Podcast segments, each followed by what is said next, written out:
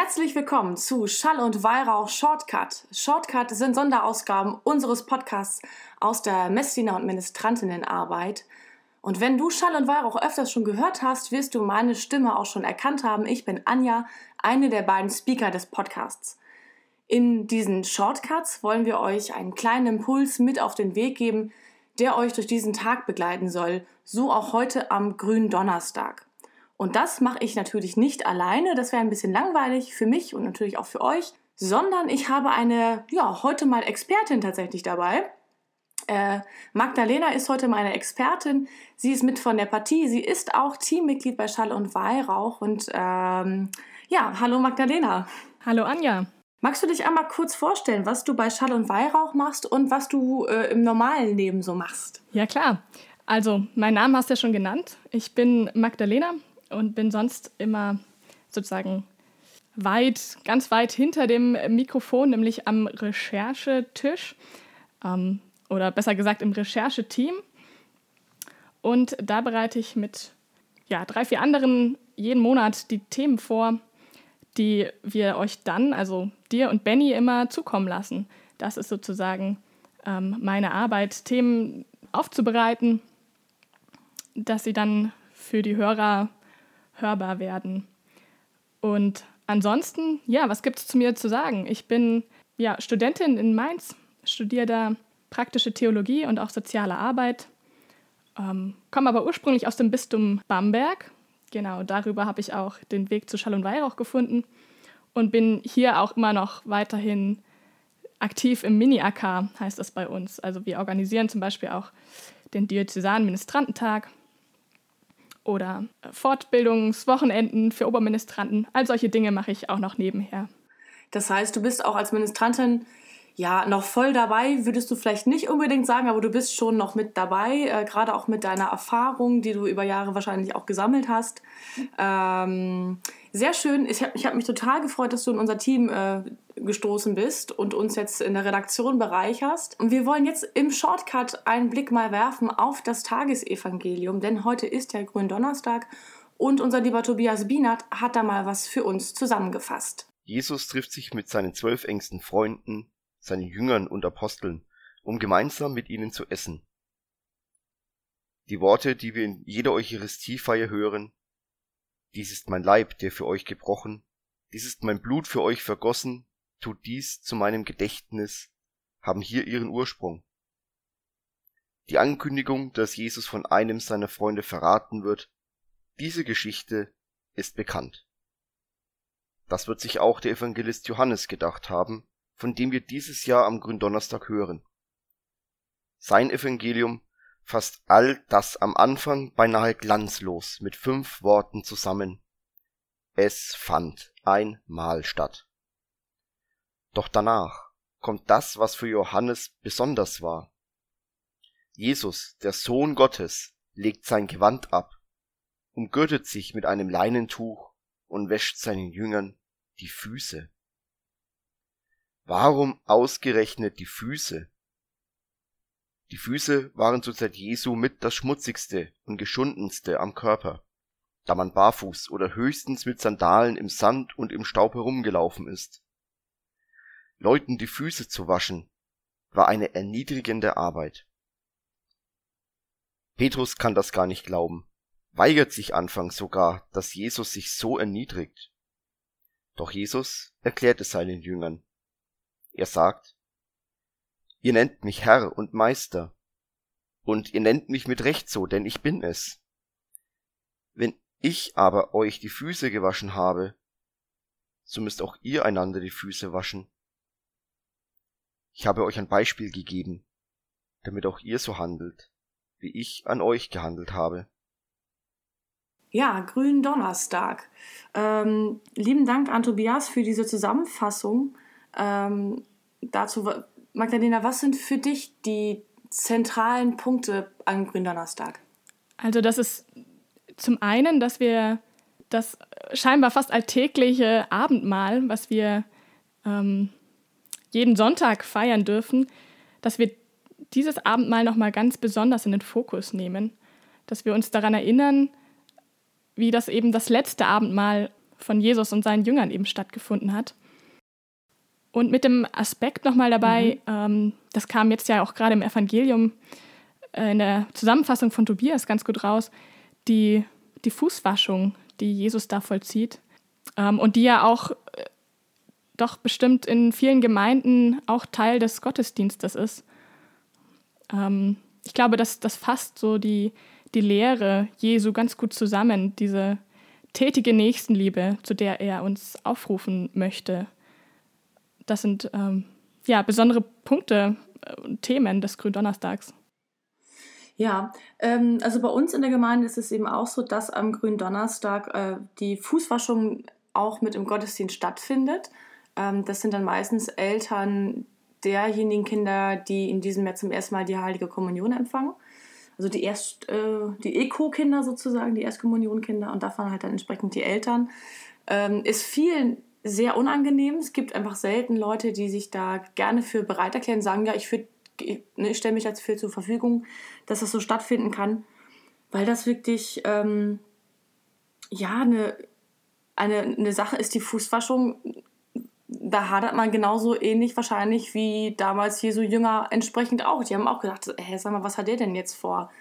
Also, das ist aus meiner Sicht irgendwas vollkommen, erstmal vollkommen Schräges. Ich meine, wie siehst du das?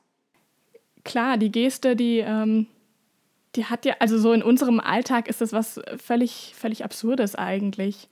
Ähm, dies, diese Symbolik. Aber ich glaube, also wir müssen das eben verstehen oder eben in den Kontext setzen ähm, von damals, was ja Tobias auch schon äh, gesagt hat. Also dass die, die Füße so das zerschundenste Körperteil sozusagen sind der, mm.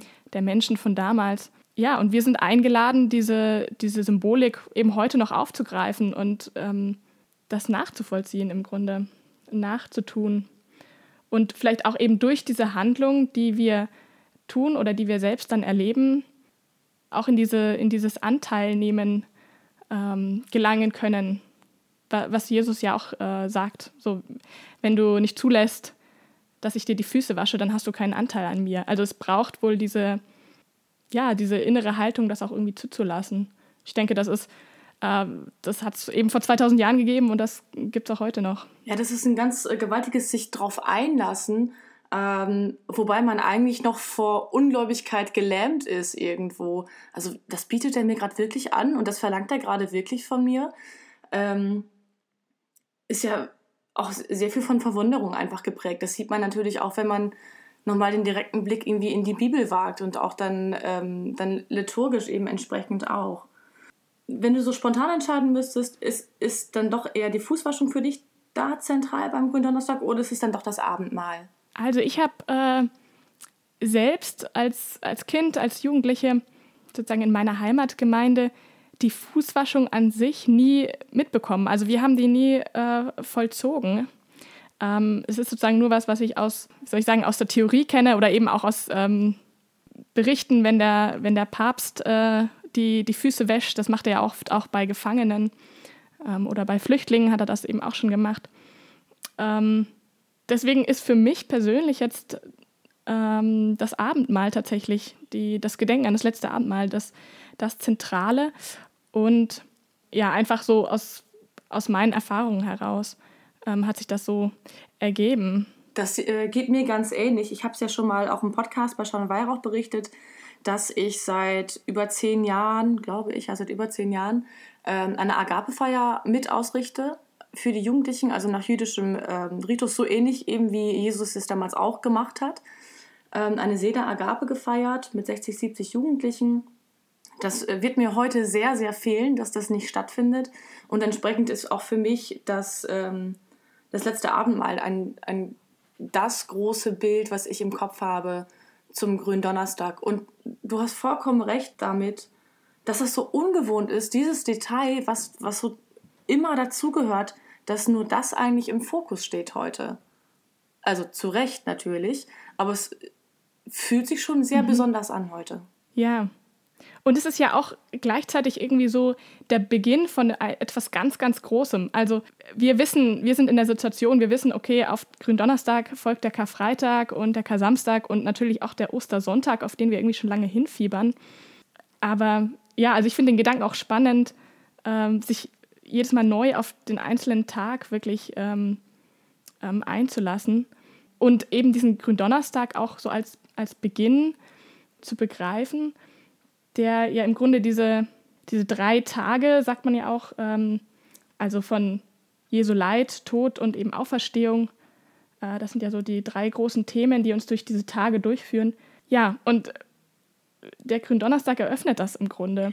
Finde ich auch irgendwie immer, immer eine wichtige Perspektive, die da mit reinspielt. Ja, absolut. Also wer, wer den Gründonnerstag, ähm, so wie ich, die Möglichkeit immer hatte, sehr intensiv zu erleben, gerade den Abend des Gründonnerstags, ähm, hatte es noch leichter, morgens auch in den Karfreitag ähm, mit dem richtigen, ja, Neudeutsch sagt man, Mindset zu starten. Ähm, also wirklich intensiv in den Tag zu starten am Karfreitag, dadurch, dass, dass der Gründonnerstag schon so intensiv erlebt wurde. Was, was glaubst du denn, ähm, was helfen kann, jetzt, wo wir nicht gemeinsam Abendmahl feiern können, ähm, in diesen Zeiten, was uns gut durch diesen Tag bringen könnte? Welche Einstellung oder welche ja, welche Sicht auf den Tag?